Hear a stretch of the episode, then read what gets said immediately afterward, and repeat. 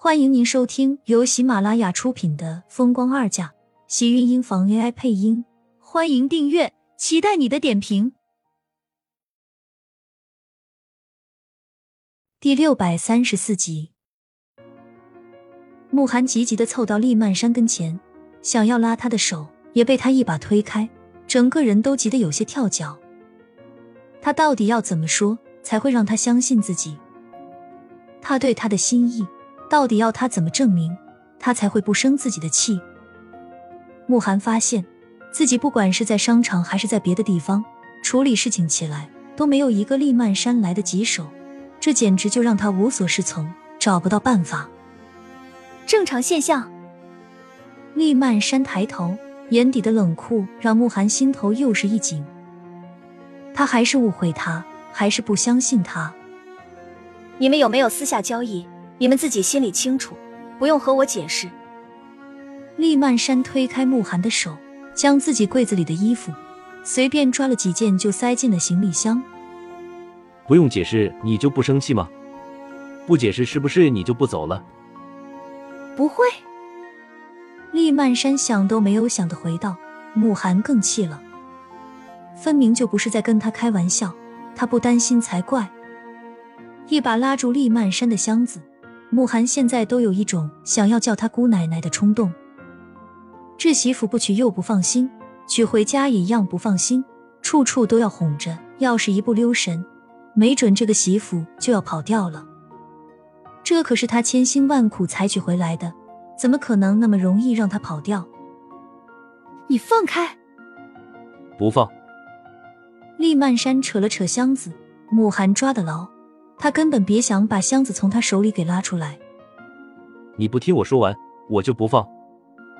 就是说完了，他不能原谅他，他也不能放。要是真让他这么走了，他以后要怎么办？厉曼山见状，直接甩掉了箱子，往门外走。他想要箱子，那就直接送给他好了。慕寒直接上前，也不管厉曼山愿不愿意。赶紧迎面一把抱住他，将他死死的禁锢在自己的怀里。就是他这个性子，要是走了，能回来才怪。没准到时候他恐怕是连人都找不到了。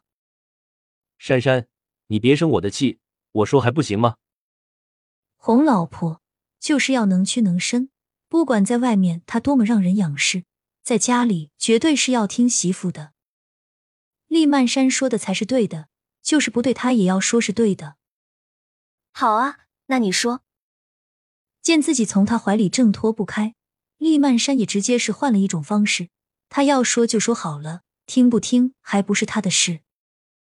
他这一副根本听不进去，就是你说了我也不会相信的样子，把慕寒简直是给气了个够呛。这女人难哄起来，简直是不要太难哄了。他现在让他说。他反而不知道自己要说些什么了，到底要怎么说他才能不生气啊？说不出来了是吗？那就放手好了。好了好了，我承认我和天晴私下是有一点交易，但是那绝对和我对你的感情没有任何的关系，也不会对和你结婚这件事有任何的影响。从头到尾，我想要的都只是一个你而已，至于那些附加价值，可有可无。你要是非这么介意的话，那我明天就把穆氏所有的财产和产权就转到天晴的名下，这样我身无分文，以后就要你养着，我可以吗？慕寒说的很认真，也不像是在骗他。果然，厉曼山听了，顿时瞪大了眸子。你怎么想的？让我一个女人养着你？那怎么可能？他是不会养着一个大男人的，就算这个男人是慕寒，是她的丈夫。他也不会，更何况他的零花钱一直还都是厉家厉天晴给的。一想到这个，厉曼山突然一气。现在慕寒把穆家值钱的都给他，那岂不是他以后都不用管厉天晴要钱了？他自己想怎么花就怎么花，他凭什么要再给厉天晴啊？你又不相信我，要不然我把股票全给卖了，那样是不是你就可以不生我气了？生气？我为什么不生气？你没钱了，是打算不养我了是吗？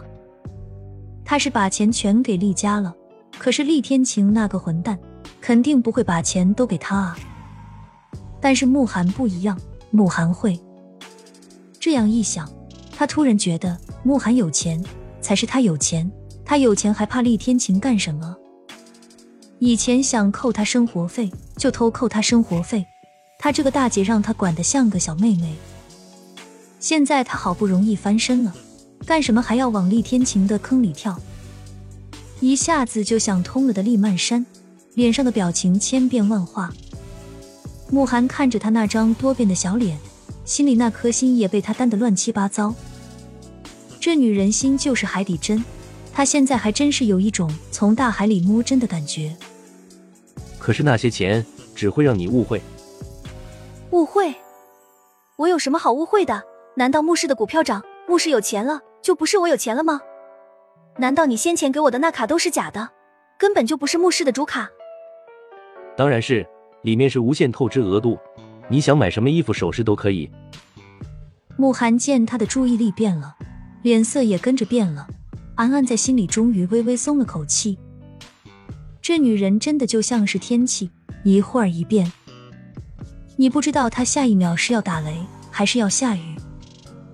那就好，这次牧师的股票真的涨得很好。嗯，你就是我的福星，一和你结婚就给我带来福气。现在牧师那些股东，真是要感谢你这个财神奶奶降临了。慕寒赶紧把厉曼山给夸了一番。要是放在以前，他怎么会对一个女人用心思，还说着这么让人觉得白痴的话？但是厉曼山听了高兴，下巴满意的扬了扬。那是，再怎么说，我也是厉家的大小姐。就算是我没什么财产，那厉家还是有的。更何况穆氏和厉氏现在是强强联手，涨股票也是肯定的。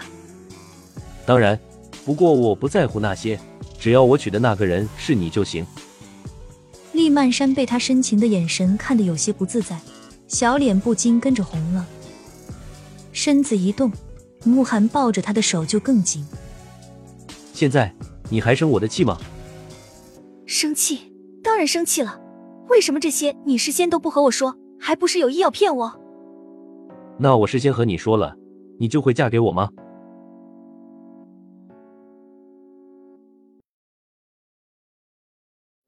亲们，本集精彩内容就到这里了，下集更精彩，记得关注、点赞、收藏三连哦，爱你！